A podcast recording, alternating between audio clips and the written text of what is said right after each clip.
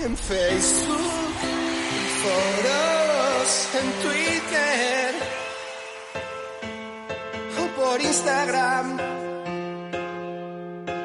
Suelo hablar de aquello que no sé. Hola, soy el mangazo Tolili y no me gusta el pádel.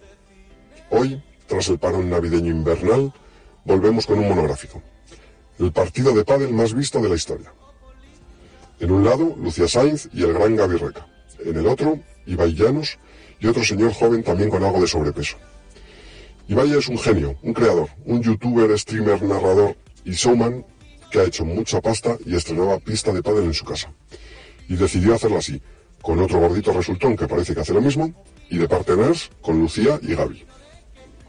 El partido en sí mismo no tuvo ni gracia, pero sí más de 100.000 personas viéndolo, lo cual nos confirma que sí, que la LOS se ha hecho mucho daño y que los bares están cerrados. Hay una famosa frase, que hablen de mí, aunque sea mal, de origen quijotesco y daliniano, taradiro con la mano, y muy usado por el abuelo de Cristian. Firmemente yo creo en ella, pero veo en el partido del siglo varias deficiencias. La primera es que la pareja profesional está mal elegida.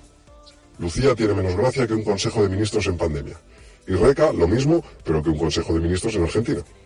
Para estas cosas lo mejor es un actor, como Gavino, ahí no falla. El partido es una suerte de... La segunda es que el partido es una suerte de pachanga lamentable a cámara lenta que, desde fuera, hace el pádel aburrido y feo. Y la tercera es que se hizo largo y pesado, como yo vi. Por todo ello, y sabiendo que en la LOXE los retornos son impredecibles, en tanto en cuanto sus cerebros van a otro ritmo, mi opinión es que el asunto para Ibai y el otro señor, bien, pero para el pádel, regular. Juzguen ustedes. Y para acabar, ¿qué derecho fundamental nos recordarán, nos recortarán esta semana? Buenas noches.